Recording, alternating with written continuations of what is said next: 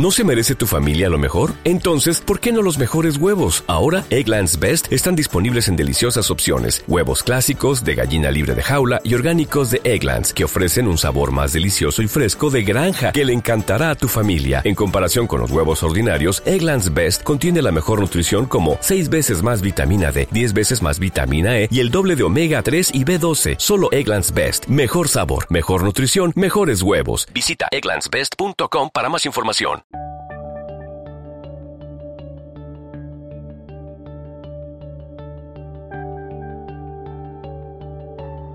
Buenos días, buenas tardes y buenas noches.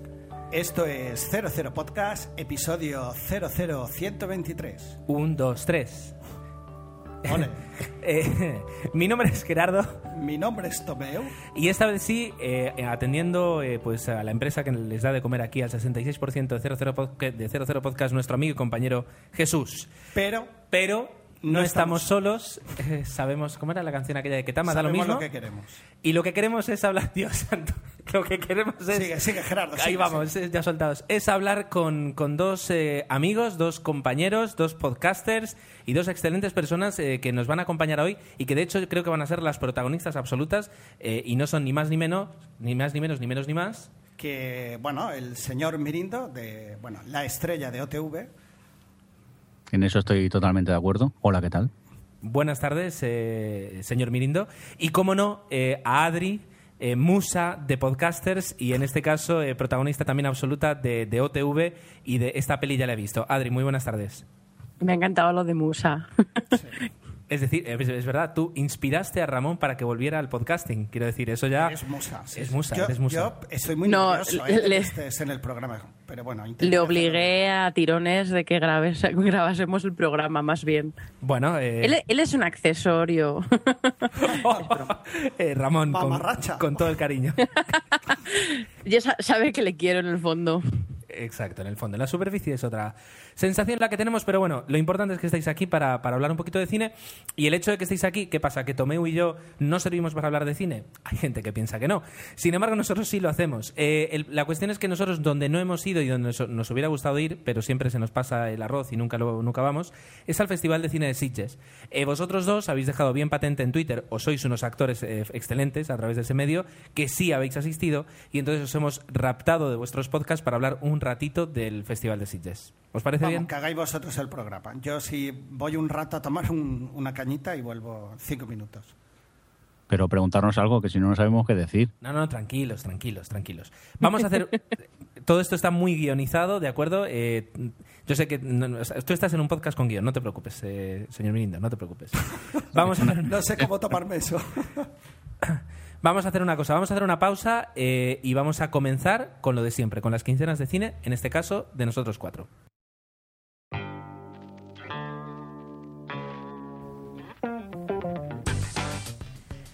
Muy bien, pues eh, lo normal es que empiece Tomeu a hablar de las películas que ha visto, que siempre ha visto películas infantiles, películas malas, películas buenas, eh, ha visto 16 películas, eh, lo cual es algo inexplicable. Pero en este caso vamos a empezar con, con los invitados, con, con, eh, con ¿cómo no? Adri, mm, ¿cuál ha sido tu quincena de cine? ¿Qué has visto en esta última, estos últimos 15 días? Pues es que estos últimos 15 días he estado en Sitges, así que es un poco spoiler. Aunque. mm, ¿No has visto nada es que más? la, la- la quincena anterior estuve en San Sebastián, así que al fin he estado. lle- Voy de festival en festival y tiro porque me toca. Vaya envidia. Pero bueno, así alguna que pueda decir que haya visto actual hace poco fue El Árbol de la Vida. Ah, mira, aquí hemos hablado de ella. ¿Qué te pareció? A mí me gustó mucho, me gustó muchísimo, de hecho. Pero Me, no es una peli pretenciosa y lenta, no. no, a ver, pretenciosa es, pero a veces no es malo ser. Pero es cuando eres pretencioso y tienes el talento y, y las ideas y, y las formas para, para hacerlo bien, pues no pasa nada. Qué Que es el caso de Malik.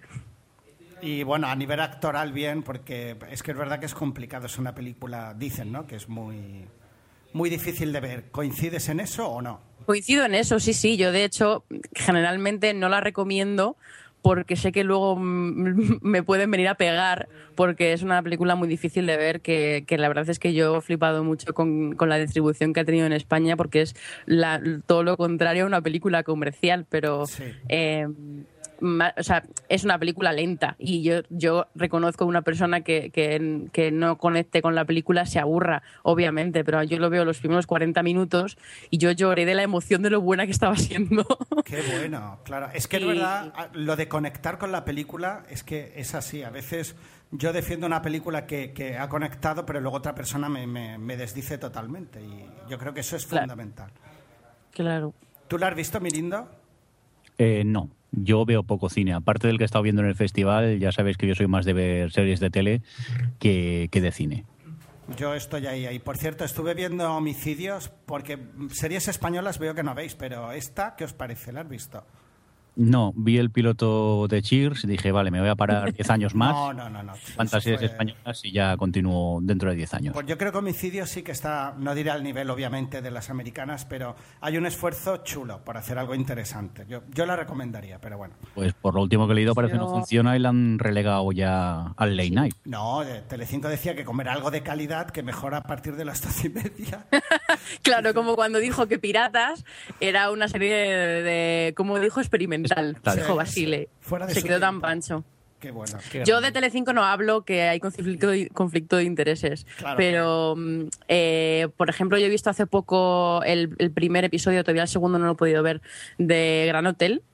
Y la verdad es que me gustó bastante. A ver, tiene sus problemillas y tal, pero ya solo en producción se ve un esfuerzo, en, en dirección también se ve un esfuerzo de hacer algo distinto. No sé, la verdad es que me sorprendió un montón. Pues mira, y, me- y me me tomo gusta. nota de la recomendación. Bueno, eh, ¿alguna más que no sea dentro de lo que sería Sitges, crees? O... Pues no sé, no sé. Yo es que, claro, he vi tantas en. En Sitges, Mira, por no ejemplo, ahora resto. que la- acaban de. Ah, no, sí, esas de Sitges. No, pero que vi muchas en San Sebastián que a saber si se estrenan o no se estrenan. Pero voy a decir una para que todo el mundo esté pendiente para cuando se estrene, que tiene fecha de estreno en diciembre en Estados Unidos, aquí no, que es Shame, que es una película dirigida por Steve McQueen que está que el protagonista es eh, Michael Fassbender, el, el magneto de, de X-Men First Ah, Class. Sí, sí. sí.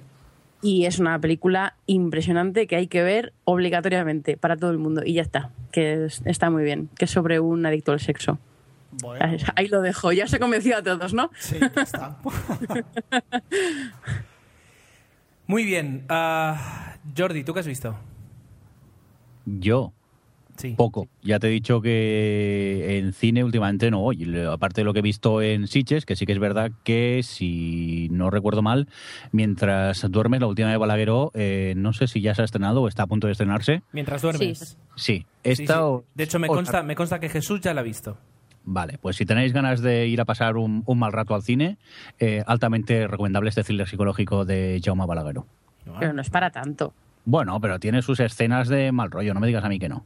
A, mí A lo ver, a mí me gustó, me gustó muchísimo la película, pero de pasarlo mal, mal, tampoco, no sé, es- da mal rollito, da como cosica, ¿no? Pero, no sé, de pasarlo mal como cuando vas a ver, no lo sé, la de Rec o alguna de esas, mm, no lo pasas tan mal. No es que pases, no pasas miedo, pero sí que pasas angustia en según qué escenas.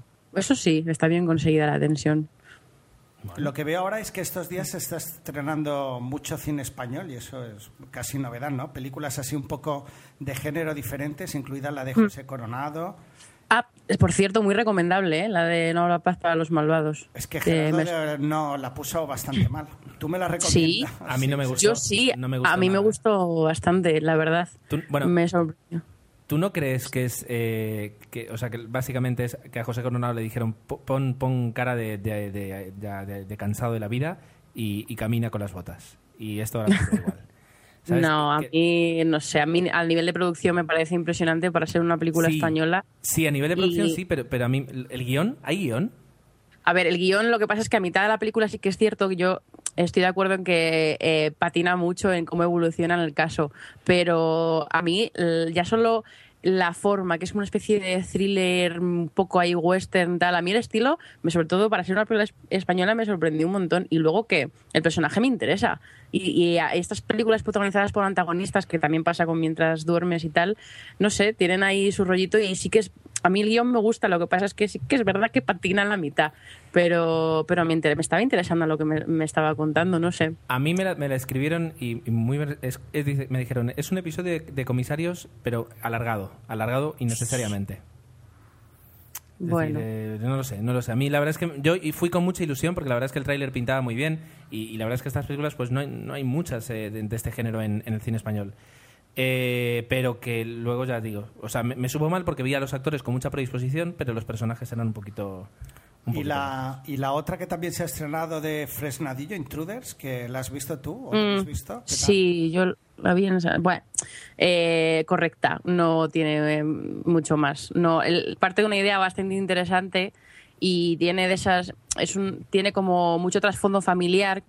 Que, pero no lo aprovecha. Es todo un poco al susto por música y, y al final todo el desenlace es bastante patillero Bueno. y te lo tienes que comer con patatas, así que bueno, dejémoslo en que sea entretenida y, y ya está, pero no es más, no hay mucho más allá. Mira que Cliff Owen estuvo súper amable con su público y tal, que en San Sebastián. Ya, pero hasta los americanos los tienen muy, entrenados para ser amables con, No, con el si público. digo que al final pasó, salió del coche, entró en el hotel y no dijo ni hola a nadie, me parece. Ah, vale, que era, estaba siendo irónico. irónico. Vale. No, pues en la, en la rueda de... Es curioso porque en la rueda de prensa de San Sebastián, que es la... fue- El Intruder fue la película que inauguró el festival, Sí. y estaban ahí todos, estaba Pilar López Ayala, eh, David... ¿Es Daniel? ¿Daniel o David? David. No, Daniel Grul, Krul.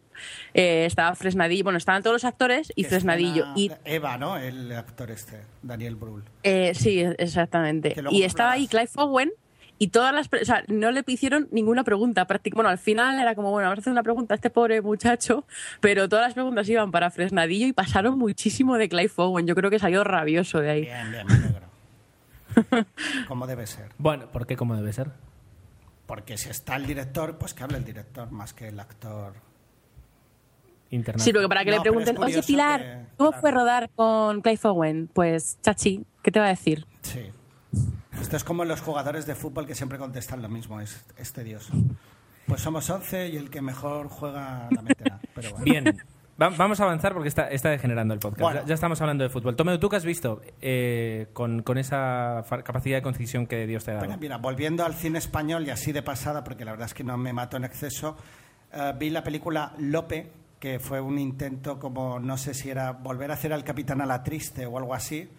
Y es una, una mezcla de, bueno, un poco de acción y nos muestra un Lope, eh, está basada o es una especie de, no diré ni biopic, de Lope de Vega en la vida del, del- del escritor y, y la verdad es que se centra mucho más en la acción que en la parte poética que también está en la película y yo creo que es un querer y no poder. Está entretenida, pero la verdad es que no, no me mató. No sé si la habéis visto por ahí, la de Lope. No, gra- no gracias. No. Pues eso, pues no, no hace falta, no hace falta.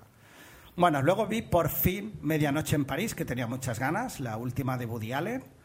Y la verdad es que mm, sí que coincido en que me recuerda al Woody Allen del principio, por, porque es un poco tirando a lenta, ¿no? Así como en las últimas, eh, la acción, pues eh, a lo mejor era un poco la- estaba cargada más a nivel comercial, no sé si me explico. Esta sí que es muy verborreica, muchos diálogos, y a mí no me acabó de encajar la, la película. Mm, Así como Jesús y Gerardo fueron un poco más, más efusivos, yo no me acabó, no, no me convenció del todo. La recomendaría, pero eh, sí que vi a un Woody Allen, bueno, al Woody Allen diríamos entre comillas, de los inicios, ¿no? Con esos diálogos tan, tan, tan rápidos y que a veces te cuesta incluso seguir. En versión original tiene que ser terrible, desde luego. Ah, encima la viste doblada. Hombre, claro, Dios mío. como siempre. ¿Cuál- Por cierto, ¿cuál, es, ¿cuál fue vuestra opinión sobre Medianoche en París? A mí me gustó mucho. ¿Verdad? Me sorprendió. Además es de esas películas que sales con una sonrisa en la cara. Es como, ay, qué bien me siento. Porque, no sé, se pasa muy bien, es muy original. Estás, también es un poco ahí la caza del- del personaje. Y no sé, a mí Sí, me pareció bastante curiosa. Porque hay muchos Sí, que, bueno, cuando- que son de mucha cultura americana y te cuesta pillarlo, desde luego. Yo diría más que cultura americana de cultura, Eh, Bueno, sí, en general. Yo no quería decirlo, pero... Eh, ya No, pero... No, pero hombre, cuando la segunda vez, no sé si me explico, ya, ya es un poco ya para más puestos en el tema, porque Sí, sí, sí. Los primeros personajes más. son más identificables, pero después hay algunos que dices, me siento inculta. Sí, sí, sí, sí. Es decir, yo creo que se puede medir, me- medir un nivel cultural eh, a partir de cuántos personajes de Midnight in Paris reconociste. Exactamente. De, unas, de los 18, tú 9. Pues mira, aprobado. Eh, tú 7, tú eras de ciencias. Yo me reía con el Dalí porque en la versión doblada le ponían incluso acento catalán, entonces era divertidísimo. Tú te rías de la versión, de la versión doblada. ¿Y a ti, eh, señor Brindo, la llegaste a ver? ¿O no ves, Eh, no ves cine? Tú Yo, no ves sabéis cine. que cine veo poco. Vale, Me- sí. solo cuando voy a festivales últimamente. Perdona, eh, tú durante toda la intervención de, de- en este 00 podcast eh, vas a estar diciendo lo de yo es que sabéis que cine veo poco. lo digo. A ver, Sí. Yo es que desde que me mandasteis el mail para participar estoy alucinando. Digo, a mí, ¿para qué me han llamado? Si yo no veo cine, pero bueno. Bueno, pero, a- o sea, no ves cine, pero vas a Sitges. Hombre, claro, porque me queda al lado de casa. bueno. Porque voy yo y viene a verme. Vale, y al, invitado, un segundito, ¿eh? espera. Y a- sí, me voy a meter un poco. ¿Y al Festival Erótico de Barcelona también has ido? Eh, no, y este me queda mucho más cerca. Pues eh, Yo estuve un año a punto de ir. tu, pero- tu lógica me falla. Bueno, da igual. Yo Bien, es que soy fuera de curas y a esos sitios me cuesta mucho.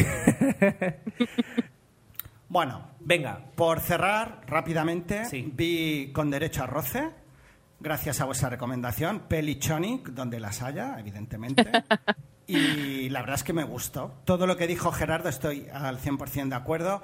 Eh, la ciudad de Nueva York, la química que hay entre los personajes. Es verdad que es muy, muy convencional, pero a buen ritmo. Y es coincido bastante, así como con, a lo mejor con Medianoche en París, ¿no? En este caso creo que, que la recomendación que hiciste fue acertada y, y- y también me gustó. Muchas gracias, Tomeo, por, por... Me consta que Adri la habrá visto, porque el cine Choni, yo creo que te gusta. Eh, sí, pero... Mierda. Eh, pero- Creo que tienes un grillo. eh, sí, pero no sé cuál es la de... conocer- ¿Esa es la de... mm, Mila Kunis ¿La y de Justin. Timberlake? Sí, o la de- ah, vale, sí. esa, esa no la he visto, ¿ves? ¿Ves? Todavía, todavía. Bueno, todavía, todavía. Ha prometido verla. No, fue divertida, la verdad es que sí, que pasas un buen rato y poco más. ¿Algo más? Y para acabar, Cars 2, que también tenía muchas ganas de verla, ¿Y? no la había visto. Y vuelvo a estar de acuerdo con las valoraciones Gracias, que hiciste. gracias, Tomeo. A mí, bueno, mm, me la esperaba peor después de la valoración y me entretuvo más de lo que pensaba, pero lo que realmente es espectacular es de 10. Y hay una innovación constante en Pixar, es la ambientación, el detalle, el preciosismo de los dibujos, todo. Eso es impresionante. Sí, o sea, está muy O sea, bien no hay recreada la- paliativos. las ciudades, los, todo eso Exacto. sí. Pero Sí, es verdad que la historia flojea un poquito, tira a lo convencional, pero realmente sí que, que- que, bueno, es un... Yo creo que no la, no la pondré como 10, pero sí que un 8 se lo, se lo doy bien, bien. Ya está. Vale, pues yo voy a ser muy rápido eh, con, con una película que hablé en la, en la última quincena, pero que me, me dieron ganas de, de- de volver a hablar, Voy a volver un momentito. Y es de Four Lions. eh, con, ha ha pasado, no sé, ¿habéis visto alguno de vosotros Four Lions? Eh, yo sí. ¡Hombre! ¡Hombre! Pues di- habla tú de ella. Bueno, eh, comedia negra sobre el terrorismo islámico, eh, con mucho humor negro y escenas de esas que mientras te ríes te quedas un poco diciendo, hostias, de lo que me estoy riendo también. No sé si cierto. tú pensaste lo mismo. Sí, sí, sí, sí, pero, pero además lo hacen tan bien que te dan ganas de reírte de eso. Es decir, es, es lo bueno. Es decir, no, no te fuerzan, a, al menos a mí me pasó, no me forzaron a que me rieran y me lo dejaron así en plan, esto es un gag, sino que, que te, lo, te lo presentaban muy bien. Sí, completamente de acuerdo. Aparte, el, el- el director es bastante polémico en el Reino Unido, el señor Morris. No recuerdo ahora si es Chris, el nombre de él, Chris Morris, creo. Que para los que no lo sepáis, y tirando el tema televisivo, era el jefe de la serie de IT Crowd, de la primera temporada. Pues este señor tiene fama de ser polémico y lo demuestra en esta película, que es eso que, aparte de lo que el tema espinoso que tocan, yo me reí mucho con ella y la recomiendo. O sea, era el jefe que salía la- en la serie de IT Crowd. Ese- él es el Sí. director. Es el director. Pues Christopher ahora, entiendo muchas cosas de la película, claro. Christopher se llama. Eh, pues bueno, vi For- eso. Me quedé con Four Lions con ganas de hablar un poquito más porque la verdad es que es eso, es la forma en la que, en la que mm, eh, ¿cómo se dice? Se acercan a un tema como el terrorismo islámico con una comedia y que no llega a ser en ningún momento forzado. Eh, que los personajes eh, tienen sentimientos y son personajes de verdad, es decir, son- no son personajes eh, ¿cómo se dice? Eh, totalmente artificiales, sino que, hablan, o sea, quiero decir, tienen, tienen una historia entre ellos. eh, incluso uno está casado y ves la relación que tiene con, con su mujer y es una, una relación sincera a la vez que eh, mantiene la, la línea de, de comicidad, pues, pero sigue siendo sincera. La verdad es que está, en ese aspecto está muy bien conseguido. Y luego durante una hora y media, que, que lo dije ya, pero lo vuelvo a repetir, es que merece la pena, eh, estiran la misma broma, que es eh, vamos a hacer humor sobre terrorismo, terrorismo islámico, y no cansa. Es decir, en ningún momento llega a cansar. Yo creo que eso es el, el punto. No sé si tú lo, lo ves como yo, eh, Jordi. Pues sí, no me voy a pelear contigo, ya lo sabes, Gerardo. Qué bonito, ¿ves? ¿Ves? Bien, eh, luego, dos películas que revisité y que merece la pena. Amelie, la volví a ver. Poco podemos añadir de Amelie. Yo creo que hay que verla como Qué bello es vivir una vez al año mínimo, vamos. Pues sí, la verdad es que sí. Y otra película, Paris Jetem. Eh, no la, la había visto una vez y me quedé con esa vez que la vi, eh, que tanto me gustó. La, re- la re- volví a ver y, y, bueno, tiene, tiene cortos mejores, tiene cortos peores, Sí. pero algunos son verdaderas joyas. Eh, y da gusto ver eh, eso a, a directores buenos o no tan buenos, pero dire- a directores de cine hacer pequeñas joyitas de 5, de 9 minutos como mucho. Lástima que la de New York, I Love You, creo que es. Es no- un bodrio. No fuera tan, Es un bodrio. tan redonda. Hombre, tiene algunas mm, historias que son bonitas, como la de los viejetes, pero sí, es bastante más floja que, que Paris Jetem. O sea, tiene sorpresas. Eh, Mm. eh, sin embargo, Paris Jetem tiene alguna que otra más floja que, pero, pero no tiene sorpresas. Es la Pues ahora llega la de New Year's Eve esta, que es un poco el mismo rollo. Es bueno, es lo mismo, Es pero es en, eh, en la víspera de Navidad en lugares de todo el mundo, supuestamente. O no sé si de todo, o no, o no sé si de todo Estados Unidos. Supongo que lo segundo, con la filosofía americana, pero pero bueno, no, no, no hay muchas esperanzas en que sea buena, la verdad. Lo que seguro que recogerá ahí bastante, bastante dinero. Si ponen bastantes nombres en, la, en el cartel, seguro que recogen dinero. Bueno, vamos a, a cerrar la quincena, que al fin y al cabo eh, pues eh, ya la hemos compartido todos un poquito, menos, eh, menos el señor Mirindo, que dice que no ve cine. Y lo que vamos a hacer será hacer una mini, mini parada aquí, aprovechar para tomar agua y continuar y ya empezar a hablar del Festival de Sitges. ¿Os parece? Vale. ¿Nos parece? Pues venga.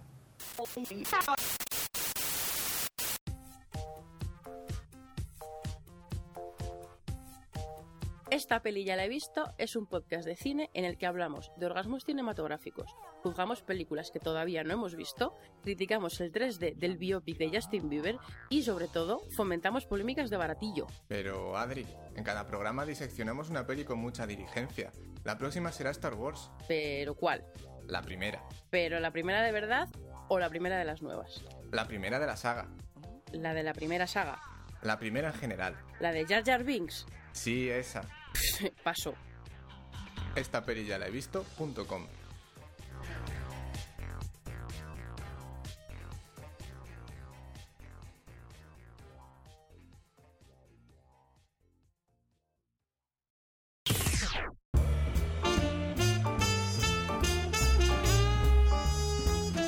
Bien, aquí Tomeu eh, va a empezar haciendo una introducción a lo que al- al- a lo que es el Festival de Sitges en sí, para que todos sepamos a qué nos referimos.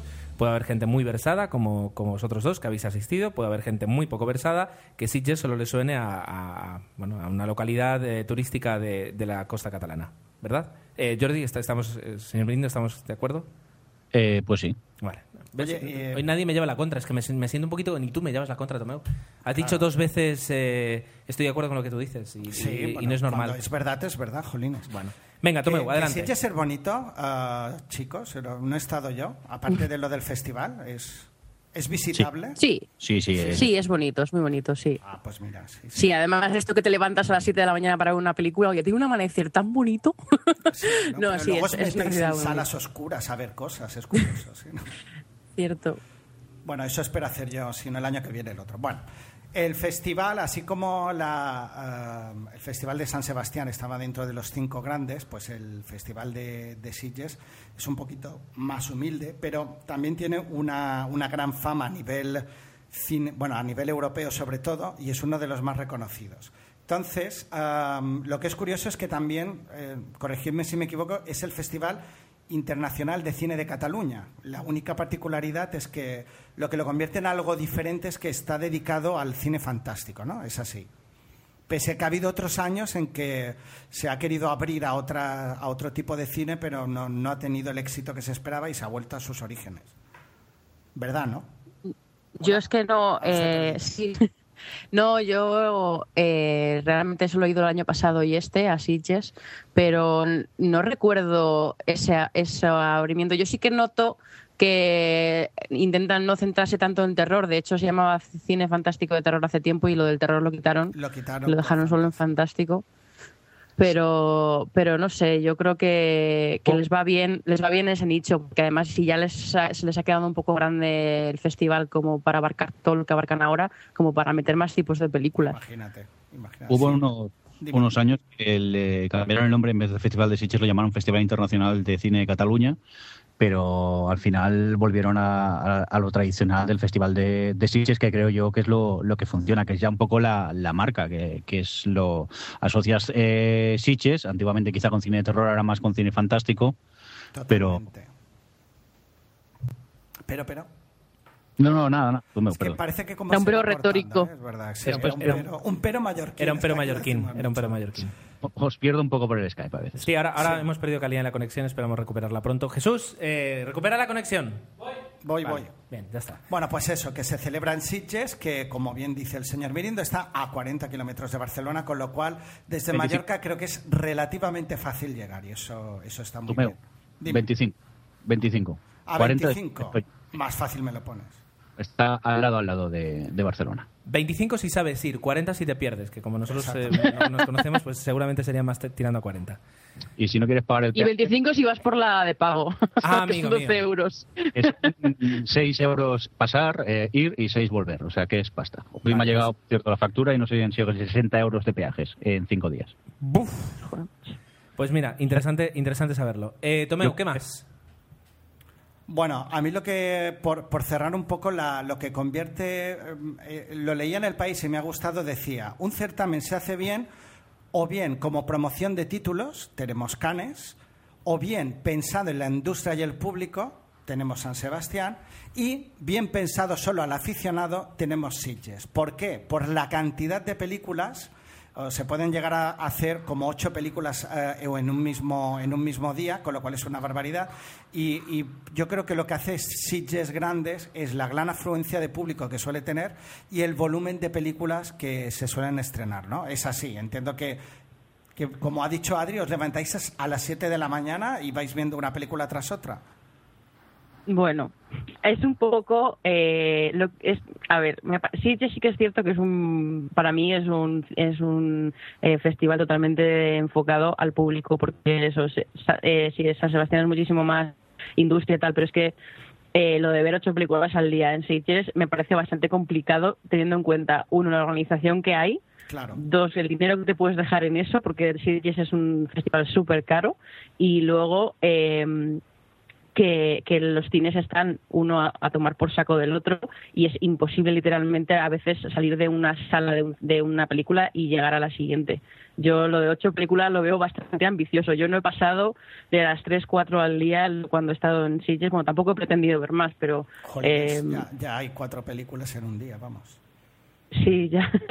No, pero, pero que lo de las ocho me parece, no sé, supongo que Jordi estará de acuerdo en que es un poco ambicioso. Yo lo, lo máximo que he conseguido son 5 y, y ya la última ya es que no podía ni, ni con mi alma. Cinco, qué Y porque eran todas en el auditorio. Y había que salir. Era como cuando, cuando pequeño te metías los coches de choque que salías y te volvías a entrar por lo mismo. No, no hace falta hacer mucho eh, cuando estás solo en el, en el auditorio, que es como Eh, la sala principal. sí, te- pero cuando... Del Así a auditorio- ojo. Dime, dime. No, perdona, eh, di tú, Meu. No, no, que iba a decir a ojo cuántas habéis visto en total, así Yo he visto 20. 20. ¿En cuántos días? Eh, en cinco días. Cinco bueno, el último día era casi no, casi no cuenta. Realmente en cuatro días. Qué fuerte. ¿Y tú? Eh, pero mi récord, mi récord, además que he batido mi propio récord de San Sebastián este año, he visto, es muy fuerte, ¿eh? he visto 40 películas en ocho días. Qué barbaridad. 40 En- en San San Sebastián. Sí, O cinco sea, películas en al 12 día. días has visto 60 películas, lo cual ya... No, hombre, si ah, yo dividir, creo que ya ¿no? si hubiese seguido, si hubiese seguido en San Sebastián me habría sacado los ojos antes de ver más Pero películas. Pero las- los dos festivales, es un- la media es brutal, sí, eso sí, eso sí. Y bueno, ¿y tú, Jordi? Yo he visto, espera, estaba haciendo un recuento rápido ahora, 14, eh, 13 o 14 más o menos, ahora tendría que acabar de concretar, y principalmente también por eh, la organización, el problema que hay en el festival, que si quieres ver películas para la tarde tienes que ir el día antes a las 4 de la tarde a hacer cola, y entonces es el problema, que ya tienes que ir a las 4, hora en la que empiezan eh, películas en las tres salas y ya, ya pierdes esta película. Y a veces te arriesgas a que por mucha cola que hagas no puedes ver las películas que tú quieres, que este es quizá uno de los grandes problemas del festival. Por el volumen Bueno, de eso gente. cuando, estás, eso cuando estás acreditado, ¿eh? Sí, esto siendo acreditado. Ah, siendo acreditado. Y si no eres acreditado, ¿cómo funciona el tema de las entradas? Pues cómpralas eh, por internet porque si vas a comprarlas allí lo más seguro que no queden.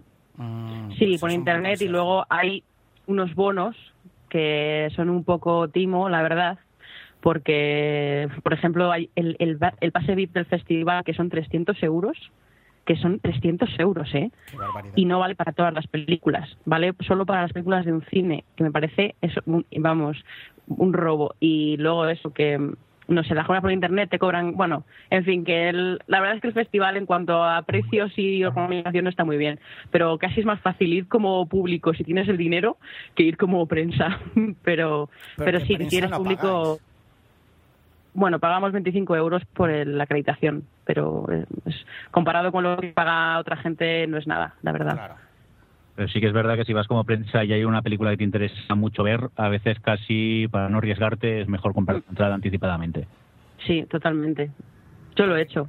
Porque dices, la cola, ¿a qué te refieres? O sea, el mismo día tenéis que hacer cola para entrar y se supone Eh, que no, solo es- sois acreditados, ¿o no? El día anterior, los que tenemos acreditación, el día anterior a las 4 de la tarde se abre la ventanilla de acreditados. Entonces tienes Ah, que ir vale. a por las entradas que quieres, porque las, la- las películas de la mañana sí que son acceso de prensa libre, que tú llegas a la cola de prensa y entras directamente. Pero las de por la tarde son de tener ticket. Entonces los de prensa tenemos que ir el día anterior a por el ticket de las películas que queremos para el día siguiente. Y lo que pasa muchas veces es que aparte de que te estás perdiendo una película de pase de prensa, que son Claro. las 4, eh, muchas veces hay tanta cola que a veces hemos salido a las, hemos ido a las 3 y ya había cola, que es una hora antes, y luego llegas y ya es un poco en plan que te queda porque las que tú quieres realmente no las tienen. Aunque este año la verdad es que hemos tenido más suerte y generalmente conseguíamos lo que queríamos, hay que ser justos. Pero otras veces llegas y es como, bueno, dame lo que te quede porque no me queda mucho donde elegir ya. Bueno, Aparte- perdón. No, bueno, lo que os decía que aparte si tú, por ejemplo, un día no puedes ir eh, al festival, me pasó que tenía que trabajar y me era imposible ir, claro, ya no pude ir a recoger Ah. invitaciones Ah, para el día claro, siguiente. Claro. Y- Claro, sí, a mí me pasó que yo les lloré lo indecible, porque yo llegaba el viernes y el festival empieza el jueves. Y en plan, claro, es que si yo llego el viernes a las 8 de la tarde, ya no veo nada el viernes y no veo nada el sábado. Y da, igual lo que les... Y es que les dije de todo, les di todas las opciones del mundo mundial y no hubo forma de que me dejasen reservar las entradas. Qué Pero fuerte. bueno. Lo último que conseguimos es que si alguien de prensa iba con tu acreditación también, a lo mejor, eh, si había suerte, te daban una invitación. Pero no siempre era así. Y en fin, esto- como que nos- veréis, no...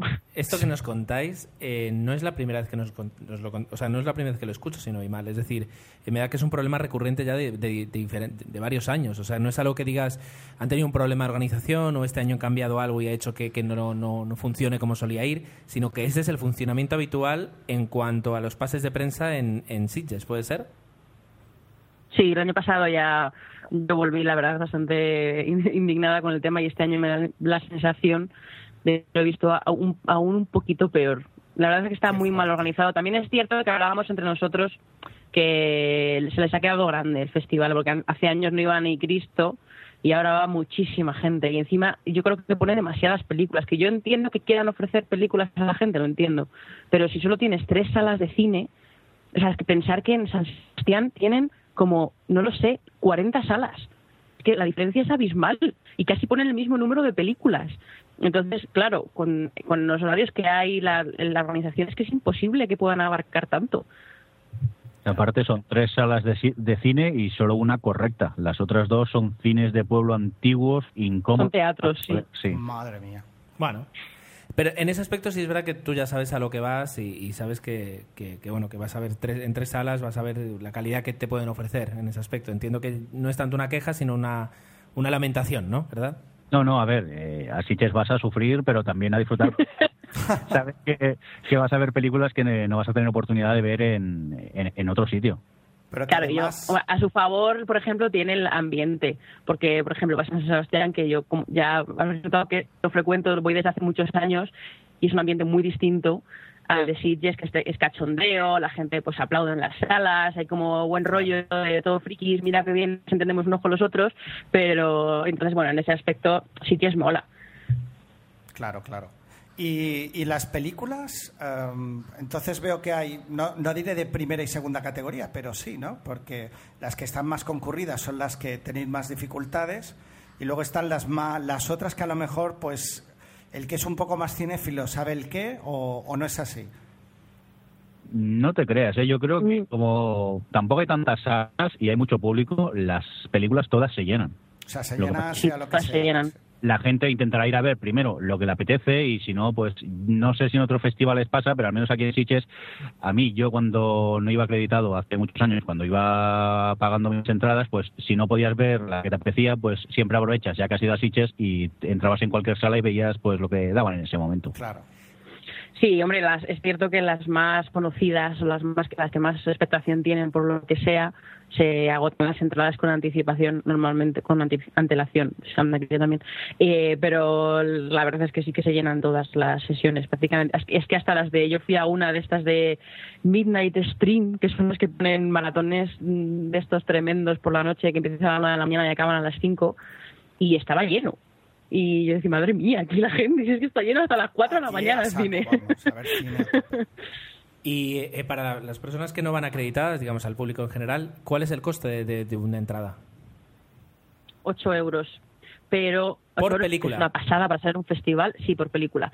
Pero hay eh, bonos de 10 o 20 que nosotros no fuimos capaces de comprar por internet, aunque ellos empeñaban que estaban para comprar en internet, que te cuestan 20% de descuento menos. Y luego hay un montón de cosas, el carne joven, el carne de la FNAC, el, un montón de cosas que te dan también un 20%.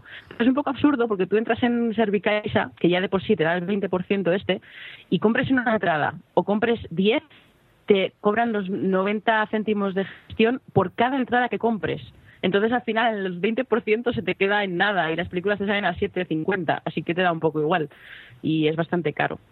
Hay unos abonos, por ejemplo, hay un abono matinal que te cuesta 100 euros, que te vale para todas las películas de por la mañana, que son tres generalmente, pero por ejemplo no entraban las películas en 3D y este año la mitad han sido en 3D. Entonces eran, son cosas que tienen un poco poca lógica, la verdad. Pues bueno, 3D, 3D, lo que nos dieron no sé ellos. bueno, eso es otro tema. Fuera parte. Bueno, y vayamos al meollo, ¿no? Las películas, ¿qué que, es lo mejor y qué es lo peor? Por de, ¿qué, os ha gustado más? ¿Coincidís con los premios? Que no sé, bueno, luego los mencionaremos, pero bueno, es ver un poco el, el contenido que os ha parecido. Venga, yo creo que tú, que yo hablo mucho ya. A mí, de lo que más me ha gustado es lo que casi menos fantástico es porque disfruté mucho con Another Earth, que el tema fantástico es una mera metáfora para introducirte en la historia, y también pasa con la última de Lars von Trier, Melancolía, que también me gustó mucho, y es eso, lo fantástico es una, un pequeño apunte para introducirte en la historia de, de la película. Pues mira. ¿Y lo peor? Sí, yo... Lo peor, bueno. Lo peor, eh, la verdad que para mí han habido pelis muy malas este año en el festival. De Divide, por ejemplo, eh, la encontré larga, que no es larga, me parece, porque creo que dura hora y media, tampoco que sea larga. No, no, es así, es la de dos horas y diez, es así. Ah, es la larga, como un día sin pan. pero eso es una película que eh, con guion eh, eh, se pierde y se hace pesada, es aburrida y no me fui de la sala principalmente porque era la primera película que vi y digo, voy a aguantar a ver, con la esperanza esa de a ver si eso mejora, pero que va Pensaba que ibas a decir la de Carré Blanc, Jordi. Ah, bueno, esta sí, también. Carré Blanc me fui, es la única película que me he ido, pero tras 10 minutos donde ya te sitúas a partir de aquí empiezo a repetir de la misma fórmula para contarte continuamente lo mismo y, hubo un momento que dije, me voy, ya no puedo más. Que tú tampoco digas mucho que tú te fuiste cinco, minutos más tarde. No, ya aguanté 20 minutos más que tú. ya aguanté como una hora de película.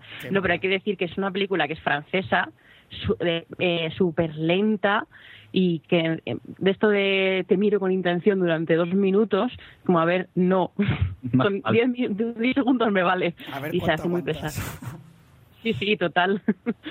Y luego también una que me dormí, y me dormí poco, principalmente porque la sala era incómoda, porque si no me hubiera dormido mucho antes, es Le Petit Pousset, que es como, eh, bueno, es el cuento de Pulgarcito, hecho con eh, personajes reales, pero es, es el cuento literal completamente, no, no, no ha cambiado nada, es tal y como te han contado el cuento de toda la vida, y ahí principalmente también porque era después de comer y no entré en la película y, y me quedé frito. directo. Y bueno, y la ganadora, que es eh, en este caso, que todo el mundo dice, hemos recuperado al Kevin Smith, Red State, ¿qué os ha parecido? Bah, Anda. yo, no la, he- no- yo no la he visto, Pues yo pero... oportunidad sí, poco. No, no, yo tampoco la he podido ver, lamentablemente. Vale, pensaba que la habías visto en algún momento. No, yo no la pude ver, pero me parece. No la he visto, ¿eh? Lo que pasa es que últimamente lo que hace Kevin Smith me decepciona casi siempre y, y me parece un poco el vamos a darle el premio para que venga el año que viene. Que este año lo, lo intentaron que viniera y no lo han conseguido. Yo no quiero ser paranoica. Bueno, igualmente pero, en dice fin. que es verdad que, que- que de- tras lo último, los últimos fracasos, esta película de- eh, también es una mezcla de géneros, que yo tampoco lo había visto aquí tan centrado en algo tan, tan así. Y, y la crítica parece que, que la, habla bien de ella. Ahora habrá que ver, desde luego. Yo, Yo es que la verdad es que me, me resulta complicado pensar que va a ser mejor que las dos que más me gustaron, que las- son exactamente las mismas que ha dicho Jordi, que son, bueno, Mirindo, que son Earth y Melancolía. Me, me cuesta mucho pensar que son mejores que esas dos películas. Pero, pero bueno, como no la he visto, es que tampoco mm, puedo decir mucho más. Y, por ejemplo, Attack the Block, que también ha sido una de las sorpresas del festival. ¿La habéis visto? Esa es muy divertida. Esta Sí, sí que me apetece. Tiene pinta así de ser un poco... sin, sin que sea nada malo, es una de las más comerciales que hemos visto en el festival probablemente. Y el propio director en la presentación la definía un poco como Super 8 más 8 millas. 8 millas me parece un poco cogido con los pelos, pero mm, sí que es cierto que es una mezcla ahí de Super 8 con, no sé, a lo mejor un poco de los Goonies o algo así. Está, es muy divertida. Es como él decía, si, si siempre llegan los, los, los ovnis a Los Ángeles y tal, ¿y qué pasaría si llegas a mi barrio chungo, Exacto. donde están todos los niños de 15 años que atracan a una pobre enfermera, que es lo que pasa al principio de la película? Y es, pues es una película de invasión extraterrestre protagonizada por una, un grupo de chavales que son unos delincuentes juveniles. Pues tiene- y es muy divertida. tiene buena sí, pinta. es muy... Tiene buen, es, es eso, es, es, muy original sobre todo en, cierto tipo de cosas. que, que me llamaba la atención, que creo que es española, y el tráiler, yo creía que era una peli americana, que era Eva. No sé si con- que antes os la he mencionado con Daniel Brühl, creo que es. ¿Esta la habéis visto? Porque es verdad que he visto el tráiler y me, me recordaba mucho a inteligencia artificial. No sé si van por ahí los tiros, pero pintaba bien, ¿no? Sí. Para ser española. De hecho, la película que es esa es la que inauguraba este año eh, el festival, que es un poco, los carteles no sé si la habéis visto, que dan un poco de mal rollo, que salen Sí. así como dos personas hechas con ordenador. Este año un poco, era la, como es el 10 aniversario de inteligencia artificial, pues iba un poco por ese rollo. Yo no la he podido ver, pero, y Jordi creo que tampoco. no, esta la pudo ver Javier Fresco, que no tenemos Sí, él, ahora mismo. Sí, él decía que bueno, que estaba bien, que la historia, que técnicamente le había sorprendido un montón, pero que la historia era un poco, un poco original. Pero vamos, hablamos en palabras de, de Crespo, ¿eh? Sí, es verdad que viendo el tráiler me, me recordaba mucho a inteligencia artificial y también a... Si veis el tráiler se- lo entenderéis enseguida, no sé cómo repite un, Tú, un tú me- a. a los trailers no hagas caso porque, eh, por ejemplo, Another Earth es una gran película y el tráiler es tan, pero que tan engañoso. ¿Cuál? ¿Cuál? eh, Another Earth. Ah, Que, Otra tierra. Sí, otra tierra. Que ves el tráiler y luego ves la película y, y es Pues que no mira. tiene nada que ver una cosa con la otra. pues Que por cierto, otra tierra se estrena el cine que viene. Así que súper recomendada. perfecto. Pues mira, pues sí, sí, interesante. tom- tomamos y nota. ahora, ahora que decís eh, que, que- hablabas de, señor Brindo, de, los trailers, una pregunta. ¿Ponen trailers en las, en las proyecciones de, de Sitges? No. no. Vamos, No, yo nunca me... sí, vamos. no. Da igual. Falta, ya se pierde mucho el tiempo con las presentaciones de los directores. Vale. no, no ponen trailers, ponen todo el tiempo el, El logo. el, lo diré, el logo del festival, que la gente le aplaude Es que si no aplaudes te miran mal casi. Sí. Ajá. Y, y a veces, eh, generalmente, en muchas de las sesiones ponen siempre un corto primero, antes de la proyección. Hay cortos un poco que van en la línea del festival y luego te ponen ya la proyección. Pero lo más que te ponen es eso, un corto. Sí, es verdad que también dan premios a los cortos, entiendo. O sea, que está dentro de, de lo que es la Sí. línea del festival. Bien, una, una última pregunta. ¿Participasteis en, el, en la caminata zombie, en el zombie walk? No, yo no estaba ya en Sitges. Pues mira. Qué pena. Yo es que Y, y no creo que Mirindo estuviese fuese muy fan. yo mm, paso bastante de estas cosas y, y como que no, sí que es verdad que durante todos los días del festival hay gente vestida po- como zombie que va andando por allí, que principalmente son reclamos publicitarios y eso se acaba con la Zombie Walk, que se llena, ¿eh? que lo curioso es ver gente que viene de Barcelona en el tren ya vestida y maquillada como zombie, que tiene que ser un espectáculo para gente que no sepa el, el tema este. A ver, como ver es algo curioso, pero yo tampoco soy muy fan de- de estas cosas. Vale, y antes de, de despedirnos un poquito de lo que de lo que es Sitges y de lo que de lo que es el festival, eh, pregunta pregunta para yo por ejemplo si yo quiero ir el año que viene. Eh, tema de hotel, por ejemplo, es complicado reservar, es, es sencillo. ¿Con cuánta antelación me recomendaríais hacerlo? A ver, bueno, es un poco esta rollo que he la que me ha alojado, pero hotel, antelación, la más posible. Cuanto antes, más barato, eso está claro. Luego, Sitges es una ciudad muy cara. Y yo, por ejemplo, este año, ya no me importa decirlo, cogimos un apartamento, éramos dos personas, y es un apartamento muy, muy pequeñito que, que, bueno, lo suficiente para nosotros dos, la verdad, que nos costaba 17 euros la noche, lo cual es muy barato para estar en Sitges.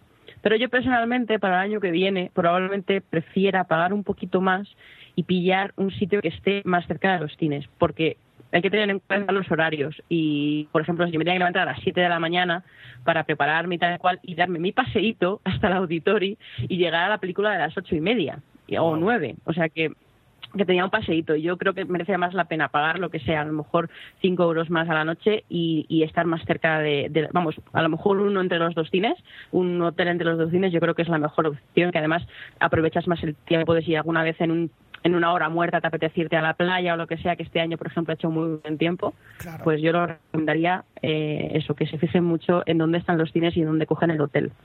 Y, y eso. Porque Pero los es, es caro, ¿eh?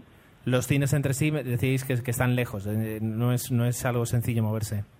Hay dos, No, uno al lado del otro. El, el Mm. Y el Prado están uno al lado y a- de la calle al lado. Pero lo que pasa es que el Auditori sí que está quizá a, a 20 minutos tranquilamente andando y a buen paso. Claro, es que, a ver, realmente la- los dos cines eh, que ya no son los principales están en el centro de Sitges y está bien porque están- estás en el centro de Sitges, tienes todos los restaurantes ahí, tienes la playa cerca, ponen además todos los años un, chirin- un montón de casetitas de estas con para que te gastes tu dinero en fricadas que luego llegas a casa y dices ¿por qué? Pero no lo puedes evitar. Y realmente es el problema del auditorio, que es, el- que es el que está, es, es el hotel, están puesto ahí una, es un auditorio que está en un hotel y está, pues es lo que dice yo, eh, Mirindo, a 20 minutos eh, andando rápido. Y eso es lo que te descuadra un poquito los horarios siempre, que además como sale el, el director a presentar, eh, tal, cual, empieza la película tarde, en lo que sales de la sala tal, tienes que ir corriendo para llegar a la sesión si te tocan en uno de los otros cines, generalmente, que encima de eso no hay los horarios hay que respetarlos, en fin, no, es que me, me enervo. Sí, no, no, no, pero debe ser así, porque además en un festival, si no, es un caos. claro, totalmente. Yo, si me permitís, volviendo al tema del tema alojamiento, Sí. yo personalmente, eh, yo vivo a 25 kilómetros más o menos de, de Sitges y es lo que estuvimos hablando con, con Adri, que posiblemente el año que viene también pues me acabe cogiendo un apartamento o un hotel allí, porque ya para llegar a Sitges, si quieres ir de la manera rápida, eh, tienes que pasar por unos túneles, que como os he comentado, el peaje son 6 euros, Ujú. y eso se nota si vas cada día y aparte eh, es eso, tienes la ventaja que acabas el, la peli, pues te vas al apartamento o al hotel en Siches, ya no tienes que desplazarte, claro, Adri se levantaba a las 7, yo me tenía que levantar a las 6, 6 y media para poder llegar a la película de las 8 y media mañana. Entonces, eh, aparte hemos conocido gente que todo y también vivir por la zona eh, deciden eso, cogerse un hotel o, un apartamento y pasarse toda la semana del festival eh, en Siches. Qué guay. Interesante. Vale, por último, eh, cada uno, o sea, cada uno de vosotros, ¿cuál me podríais decir un win y un fail de vuestras visitas? Es decir, eh, para, para el win para repetirlo y el fail para evitarlo. Qué difícil pregunta. Viniendo tú primero. Ahí me has pillado. Hombre, lo malo diríamos los horarios, por decir algo. O sea, Oh. la impuntualidad. A ver, el fail, la organización del festival, eso está claro. Eso es probablemente que eh, yo llegué a un punto en el que dije, yo es que este festival no vuelvo, porque es que es una suma de cosas entre el precio, la organización, eh, el que las películas se retrasasen, que es algo que, por ejemplo, el año pasado no había pasado prácticamente nunca, y este año ha pasado con frecuencia, lo de que hubiese retraso en las películas. Pero retrasos hasta de 45 minutos, ¿eh? es que es una burrada. Eh, eso es, eso es el mayor fail. Y el mayor win que, no sé, Yo- ves películas buenas. Yo el mayor. Ha sido el tiempo que nos ha hecho, ha hecho un tiempo estupendo veraniego. Directamente, recuerdo otros años estar bajo lluvia intensa haciendo cola para poder entrar en las películas y este año hemos tenido mucho, mucha suerte con el con el con el clima y un fail eh, no voy a decir nombre pero una pizzería si, si alguien quiere que me lo pregunte, a la que no vais si vais con prisa porque llegas tarde a la película finalmente si esperas a que te sirvan porque son muy pero que muy lentos en una película teníamos como una, una hora y media creo de, de tiempo teníamos el auditorio cerca lo teníamos como a, a cinco minutos andando y llegamos justísimos eh, apenas nos Y encima, encima pedimos una pizza, unos raviolis y, y, no sé qué, y un bocadillo o algo así. Tampoco creéis que tengan, tendrían que hacerlos aquí a fuego lento nada. No, no, no. Debían ir, a lo mejor, claro. No, que va, que va. Son muy tranquilos. ¿eh? Luego hemos ido en otras ocasiones a la misma pizzería, eso sí, con tiempo y, y se lo toman con calma. Bueno, bueno, perfecto. Yo, pues, yo Win digo Another Earth y melancolía. Another que Earth al final. y Melancolía. Pues mira, Y, eh, nos las de, quedamos. de melancolía, que es eh, americana. De Lars von Trier. Esa es la Ah, de la Lars de von Lars von Trier. Trier, Vale, vale, sí. Luego Another Head, que es. Que veo que ha ganado el premio a la mejor actriz, en este caso de Brit Barlin. Pues mira, tiene Sí. al menos un buen. Sí. Y ganó. Porque- Ya, pues, se merecía música, ¿verdad, Jordi? Y se merecía película. Porque Melancolía estaba fuera de concurso, entiendo, ¿o no? O también entraba. Eh, yo creo que no entraba, que estaba en una de estas de, de sección especial. Sí, me imagino. Bueno, pues la verdad es que ha sido gran, gran aportación. Sí, vamos a, vamos Yo- a dejarlo yo aquí. Se me han quitado las ganas directamente de ir. Sí, sí, no lo sé. Yo lo tendré que juzgar, eh, pero bueno, la verdad es que ha sido muy interesante eso, ver las, las dos opiniones, tanto, tanto la tuya, Adri, como la, de, la del señor Mirindo, eh, que sí ve cine, yo creo que tenemos que decir que sí ve cine ahora, pero que, que nos habéis dado esas, esas, eh, ese punto de vista personal, ya no solo de las películas, sino también un poquito de, de cómo se vive el festival y cómo es el día a día, y el pateo a pateo, y el, el- las prisas prisas y la mala organización, pero que, que bueno, que ahí habéis estado sufriendo y, y habéis visto 20 y 14 películas que se dice pronto, pero que para mucha gente eso es lo que ven un año, tranquilamente. Y vosotros Oye. lo habéis visto en una semana.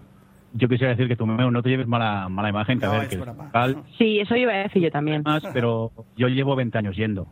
Eso te iba a año. decir, A ver, pero. No ¿vas Muy, muy te malo no gusta? será Claro.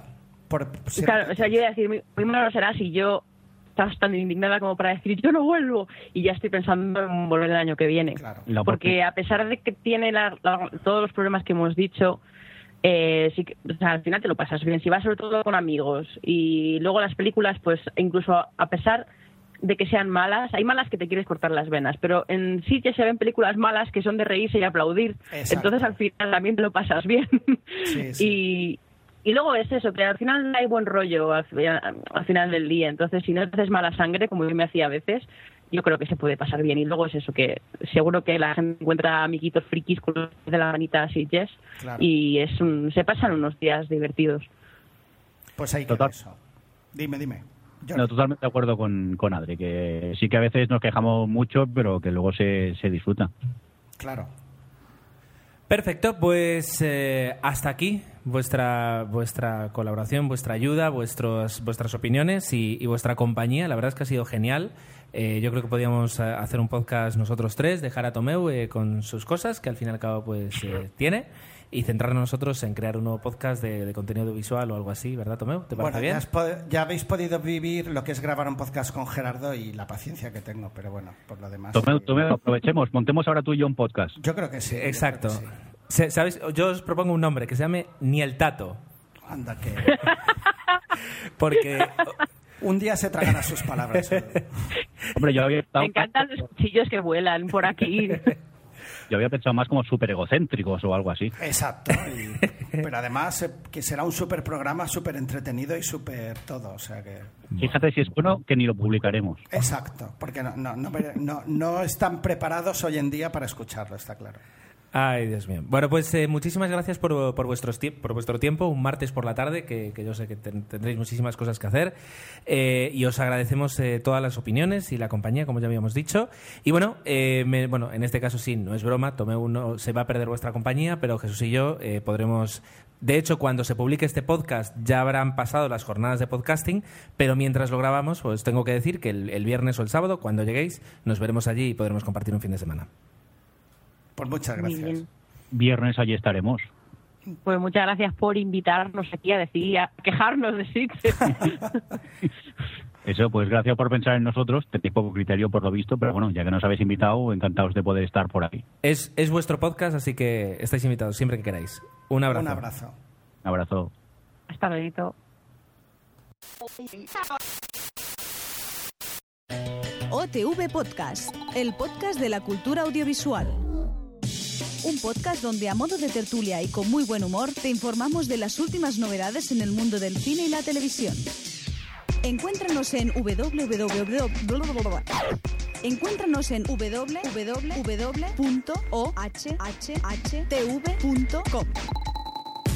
O Televisión Podcast, el podcast de la cultura audiovisual. Escucha Emilcar, sobre Mac con sus secciones y sorpresas. Seguro que te gustará. Escucha Emilcar, por favor, un podcast de lo mejor. Está en iTunes, también en iVoox. Búscalo en Facebook y síguelo en Twitter. Arroba Emilcar.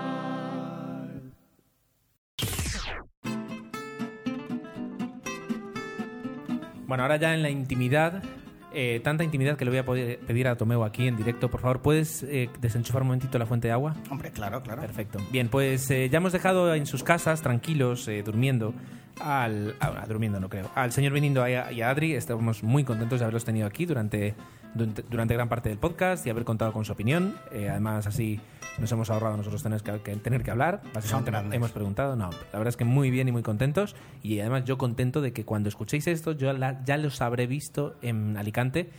Eh, y antes de bueno, seguir pues en, en lo que ya habrán sido las jornadas de podcasting, eh, que pues no tenemos opinión porque no, no han pasado todavía, pero seguro que nos habrán gustado mucho. Y ya para el 124 os podremos contar pues qué, es lo que se ha hablado, porque es una forma de coger fuerzas y de coger ideas y de refrescarse un poquito eh, todos aquellos que nos dedicamos a hacer el podcasting, más cuando llevamos ya unos cuantos años, que nosotros a finales de enero algo habrá que hacer. A finales de enero, de enero eh, cumpliremos cinco años con, con 00 Podcast, que se dice pronto, ¿verdad? Cinco años que ahora. No hemos perdido pelo y ganado kilos. Qué graciosos. Bien, bueno, pues vamos con lo que importa, con vuestros comentarios, eh, que claro, teniendo en cuenta que lo publicamos por además los problemas, que os tenemos que pedir disculpas, tuvimos problemas de descoordinación y, y no se subió el audio que tocaba y no se publicó enlazado como se tenía que haber enlazado. Eh, el podcast pues eh, bueno pues llevó, lleva menos tiempo publicado de lo que llevaría normalmente y estamos grabando un martes por la tarde por lo que eh, no han entrado seguramente, eh, sin intentar ser pretenciosos, Seguramente, seguramente, entrarán más, eh, más comentarios de aquí al lunes que se publique, pero estamos grabando un martes, por lo que en una semana pues han entrado pues poquitos comentarios, pero bueno, aún así, muy contentos y los vamos a, a comentar todos. Y miraremos de leer los otros que no leamos hoy, pues de, En el 124. eh, en el 124. Bien, eh, Tomeu, el primer comentario que tenemos esta quincena era de MDS IBZ. Pues sí, nos comentaba que efectivamente, y además nos ponía el enlace a la IMDB, que existe Titanic 2 y que un poco con, con el aniversario de- de- de- del accidente y tal, del hundimiento, pues era una, una película donde em, incluso en vez de chocar con un iceberg... eh, Hay un tsunami y un iceberg, sí. Claro. Eh, yo creo que son estas películas encargadas por alguna cadena de televisión y producción así de... de ¿Cómo era? TV, TV Movie Y supongo que van por ahí los Un tiros. telefilm. Obviamente no, no tiene nada que ver con la producción de, de- de Cameron y, y con lo que se quiere hacer, no sé si hemos, creo que era la versión en 3D de la, de la original, o, o- porque a mí me molaría pues una continuación, otro tipo de película. pero Como tú dices, yo creo que será una. Bueno, continuación poca porque luego se hundió. Tomeu. Bueno, Entonces, pero eh, la historia, me la historia. la historia. claro. No, pero bueno, que el, el- el tema está en lo como tú dices, un telefilm que aprovechará el momento de que saldrán en todos los telediarios, reportajes, etcétera, etcétera, 100 años, 100 años, pues, y ahí lo aprovecharán para meter y sacar algo, algo de dinero, que bueno, ahí está. Un reboot, hagamos ¿Qué un más? reboot, venga. Bueno, opiniones. Ah, sobre el 3D, otra vez dice que, eh, lo hemos ya hablado mucho aquí en 00 Podcast, pues que efectivamente en muchas películas es sobra y en muchos casos es un 3D de postproducción pensado pues para, para obtener más recaudación de una película, ¿no? Es la, la manera que tiene la industria ah, de combatir pues la piratería, ¿no? O dice, y es verdad que les ha funcionado al menos durante unos años. Yo creo que poco a poco va a ir cayendo en declive y la prueba era que Cars 2, por ejemplo, había obtenido más recaudación en España en su versión normal que en la de 3D. Y eh, con, eso yo creo que se resume todo. Sí, totalmente. Bueno, y por último comentaba que con respecto al cine de falta de ideas, ah, dice que, que el cine actual ah, tiene ah, o se cuelga mucho de las precuelas, de las secuelas, de los reboots y que él lo que espera cuando habla de, de- películas, eh, lo que le pasó, y yo coincido con él, cuando acabó de ver Matrix, ¿no? Pues esa película que digas que hay, no diremos que en el caso de Matrix sí que lo es, un antes y un después, pero que salgas de cine con esa sensación de, jo, he visto, yo creo que, que la película de, de la década. Pues es verdad que si ahora hago una memoria rápida, a mí ahora mismo rápidamente no se me ocurre, pero sí que hay películas que a mí personalmente me ha gustado mucho, por ejemplo Origen, ¿no? Pero que, que desde luego, o incluso, eh, por decir algo, eh, la manera en que ha interpretado eh, Christopher Nolan el personaje de Batman. Yo creo que ahí sí también... Christian Bale, Christopher Nolan era el director. No, bueno, me refería a cómo ha dirigido, entonces eh, he dicho mal la palabra. eh, eh, Christopher Nolan. la forma en que ha, ha- ha tocado el género de superhéroes, yo creo que sí que ha habido una, una forma de, de- de- de innovar en ese sentido y quizás esas películas sí que han marcado. ¿no? Se Al menos a mí me han marcado. se innova, se innova menos y yo también creo que en parte es porque eh, es más difícil innovar también. Pero bueno, también es porque también se va muy a, a tiro fácil a la recaudación y, y sacan pues eso, Fast and the Furious 5 y como hay gente que luego lo ve como tú, pues se sigue haciendo. Pero es que resulta que Te acabo de echar la culpa. cuarta y la tercera. Te acabo de echar la culpa. ¿qué, qué, qué- qué te digo? Bien, Telefila. Telefila dice que sobre Willow, que, que le ha gustado que habláramos de Willow, dice que él dice no sé si que no sabe si considerarlo un clásico, pero al menos eh, dice que le pasa un poquito como como con los Goonies. eh, aquí estoy mezclando un comentario con otro, pero es verdad. O sea, que es, es, una es una película que para aquella generación que la vimos en su momento cuando éramos niños, pues ya ocupa para siempre un lugar especial en nuestra memoria, eh, haya perdido o no haya perdido. Dice que también hace mucho que no la vi, que tiene ganas de verla. Yo también, a ver, que, a ver si me la apunto para, para verla pronto. Eh, hablando de Fernando León, dice que según ella es un muy buen director, eh, que sobre todo de las películas que, que se han estrenado, que ha hecho él, le gustaron mucho Barrio y Princesas. Yo tengo que decir que vi Barrio en su momento, me gustó, pero llegó un momento en que me, me, impactó negativamente por, por la, lo cruda la- la historia tan cruda de los personajes y sobre todo porque no es que haya un desencadenante eh, para, para mostrar su desgracia, sino que simplemente es, es muy costumbrista, demuestra eh, la vida es donde cine están. social y, y yo creo que es bueno que se haga este tipo de cine. Sí, me gusta sí, mucho. Sí, sí, Am- Ya digo, no lo disfruto porque, porque, porque eso es bueno, porque hace que, que me llegue. Entonces, eh, interesante. Y luego dice que comparte deberes conmigo, como por ejemplo, eh, ver el planeta de los simios. Bien, cierto. Spider, que luego lo comentaremos, eh, Sí, te ha soltado una buena una, una bofetada en la cara.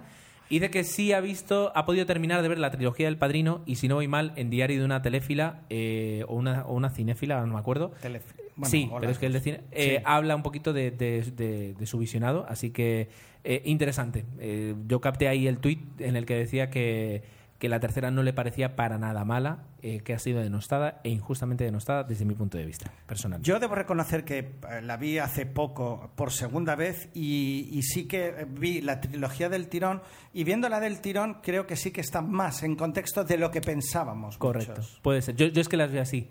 En, en periodo de un mes vi las tres. Sí, sí. Por último, de- decía que aquí no entendimos muy bien su, su comentario, que eh, no le pareció mala la opinión de Antonio Pizarro, sino todo lo contrario, le gustó que hablara eh, sin ninguna cortapisa y que hablara con las opiniones tal y como le salía de la cabeza y que eso le gustó mucho. Así Sí, que- no, eso lo entendimos. Fuimos nosotros que hicimos la, la broma y un poco era Ah, a raíz de otros no, comentarios. Yo no hice la broma, yo no lo entendí directamente. Ah, no, pues Tú sí. yo sí, pero Yo lo no. que pasa es que aunamos en el momento de comentarlo otros comentarios que decían pues que no había gustado la... Ah, vale, vale. Pero bueno, yo creo que no había gustado, no, que les pareció muy, Directo. directa y eso está bien. Y nos da ánimos para la- los premios de, de la Asociación de Podcasting, que van a tener, bueno, cuando escuchéis esto ya se habrán, eh, se habrán fallado. Y bueno, pues eh, ojalá, ojalá. Pero bueno, nosotros estamos muy contentos con el que ganamos el año pasado, que lo tenemos aquí cada vez que grabamos, lo vemos. Qué bonito, sí. Qué bonito, ¿verdad? Pues ahí queda. Muchísimas gracias, eh, Telefila. Bueno, Sirio dice que respondiendo a MD Civiz, eh, dice que lo del 3D no es una moda, es una etiqueta, algo que le ponen a las películas pues para, para justificar el precio. Bueno, también es una buena definición. Willow es otro caso como hayas mezclado tú antes como los Goonies, los que la vimos en su momento le tenemos un, con- un cariño especial y es cine palo- palomitero en estado puro. Yo insisto que si analizas pormenorizadamente el guion de la película, es una barbaridad, obviamente, pero está tan bien hecha o, funciona tan bien, mejor dicho, que, que te lo pasas en grande. Cree. eh, Sirio comenta que Gerardo ha sido duro eh, con No habrá paz para los malvados. Ya habéis visto que Adri también tiene una opinión bastante, bastante más positiva, con lo cual eh, yo voy a hacer, eh, me voy a desdecir y le voy a dar una oportunidad, porque si ya hay más gente a favor de la película, a mí debo reconocer que José Coronado me gusta mucho y me apetece muchísimo. Bueno, dice que está de acuerdo con algunas cosas, pero eh, que está de acuerdo con algunas cosas que dijiste, Gerardo, pero que la nota es superior a, a la media, ¿no? No, no, hace tanta sangre como tú de la película. Y por último, eh, da la enhorabuena a Susana por el audio comentario. Eh, me consta que Gerardo se lo ha dado incluso personalmente. Y a él también eh, le gustó mucho Titanic y también se lo se le pasó lo se, de- le- se lo pasó muy. se le pasó la fiesta Se le pasó la fiesta. Bien, justo tenemos un comentario de Susana que nos había dejado el audio comentario en, en el anterior podcast. Dice que sí pudo disfrutar de la semana del cine, eh, que El árbol de la vida. Dice que es una película diferente, eh, que intenta ser un cine innovador, y lo es, pero que el resultado pues a ella no le, no le gustó. Sí es verdad que le gustaron las interpretaciones, tanto de Brad Pitt como, de los niños. Eh, en cuanto a No habrá paz para los malvados, está mm, 100% con la opinión que yo tenía, que es una película que le falta base, y que con Derecho a Roce la fui a ver porque después de ver esas otras dos películas necesitaba algo para reírse y que eh, lo, result- o sea, lo consiguió. Es una película ligera para verla, pim pam pum, y se acabó. Eh, Estoy de acuerdo con vosotros. Que Larry Crown eh, pues son dos pesos pesados del cine, como Julia Roberts y Tom Hanks, pero que la- las interpretaciones son buenas y sin embargo la película es sosa, aburrida y pastelosa. Y que con Four Lions dice que eh, al principio le costó arrancar y pillarle el ritmo, pero una vez ya se mete en la historia, la verdad es que eh, eh, hubo un momento en que, en que se preguntaba cómo puedo estar riéndome de una película así y sin embargo la, se reía. Perdona el inciso, ¿tú no has visto Larry Crown todavía? No, yo no. Sin embargo, mm, me consta que te gusta el género. Sí, Eh, pero- Yo es que me pasa lo mismo. Tampoco la he visto y mm, me estoy dejando llevar un poco por esas opiniones tan negativas. No creo que la vea, ¿eh? No Ya- crees. No creo. Luego, por último, dice que fuera del cine eh, pudo ver eh, Mejor Imposible, que, que tenía ahí una, era una gran película pendiente que tenía y que le gustó mucho. Dice que es preciosa y con los dos Oscars de, de, eh, Jack Nicholson y Helen Hunt bien merecidos y que le falta un tercero. Y que dice que nos bueno que se alegra de, que hayamos recordado la película Willow por las reacciones que, ha- visto en todos los comentarios y en, y en todo lo que hablamos. Y que ahora mismo hace una pregunta que yo traslado al- a todo el podcast y a toda la parroquia que, escucháis y que podemos comentar en, en el próximo episodio. ¿Qué películas de las de hoy en día pensamos que producirán en las generaciones futuras, futuras el sentimiento de añoranza como el que nos produce Willow o los Goonies? Harry- y nos pone aquí varios ejemplos. Harry Potter, Las Crónicas de Narnia, Super 8. ¿Qué películas ve- eh, la generación de mi sobrina, por ejemplo, de tu hija, que tienen 8 o 10 años, eh, cuando dentro de 20 años vean... Las películas de Barbie, te diría.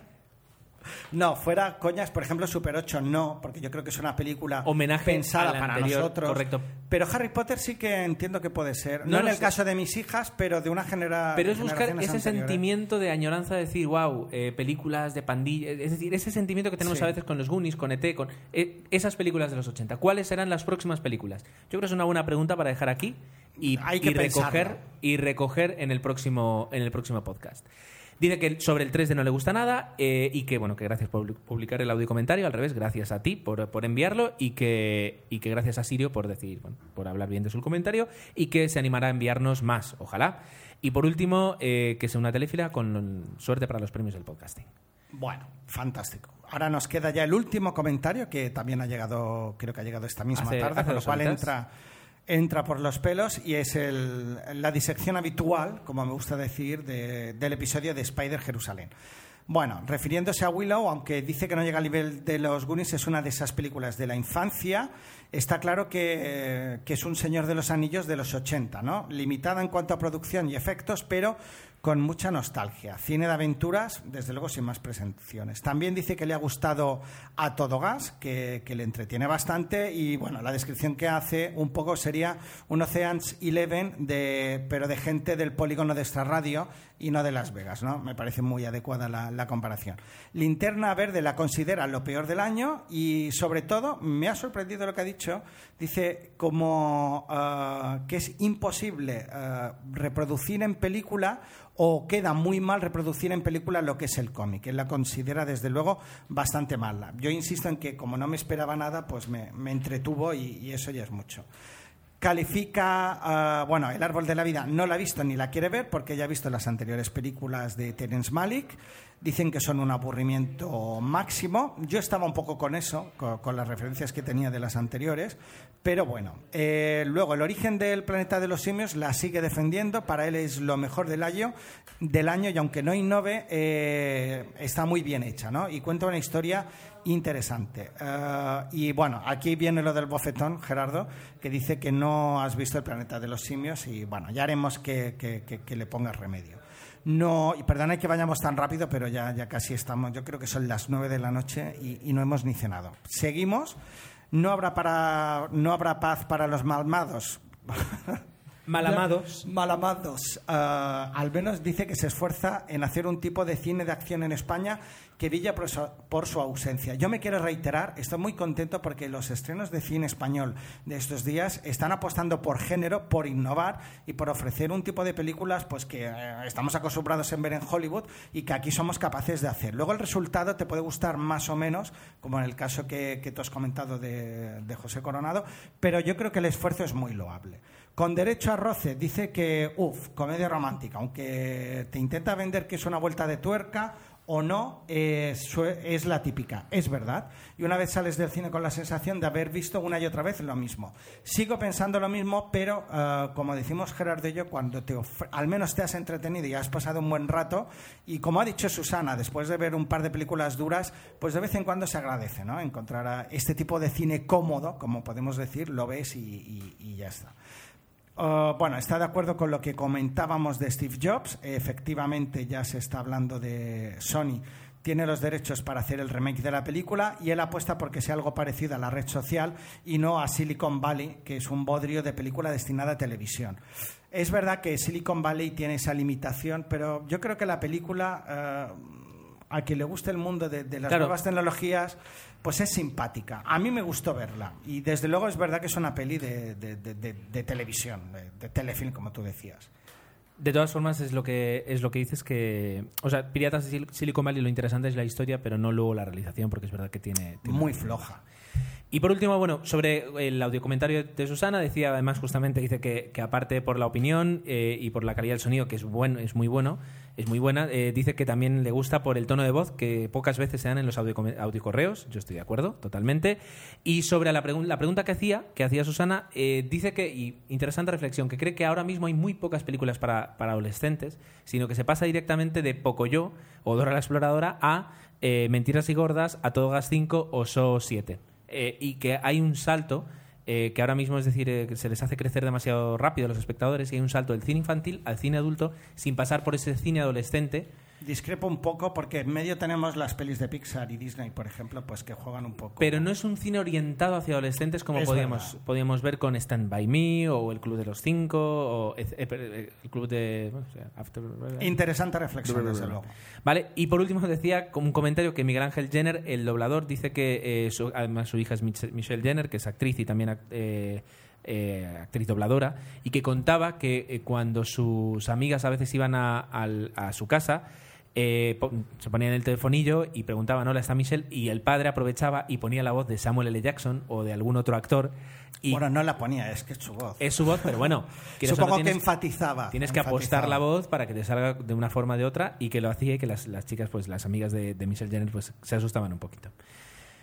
Pues Bien. hasta aquí nuestro Pues, episodio. Efectivamente, hasta aquí el episodio, un episodio que ha sido muy especial, que hemos estado con, con Adri, con Jordi, que por cierto... Un eh, lujo. Un lujo y, y muy agradecidos. Y yo voy a hacer la salida, haz tú la salida rápida y yo me quedo con la parte de Twitter. Así que venga. Venga, pues como siempre, nos podéis dejar vuestros comentarios en 00podcast.es. eh, también en Facebook nos podéis ir dejando vuestras opiniones en mm, facebook.com barra 00podcast y a través del mail a 00podcast.gmail.com y como ha dicho Gerardo, por Twitter nos podéis encontrar De muchas formas, en 00 Podcast, que es nuestro, nuestra cuenta oficial del podcast, eh, las personales nuestras, la de Jesús es Tiene Dos, Café y Más, eh, que si, si venís a ver, si venís a Mallorca tenéis que seguir a Café y Más para estar al tanto de las, de las cafeterías de, de Mallorca.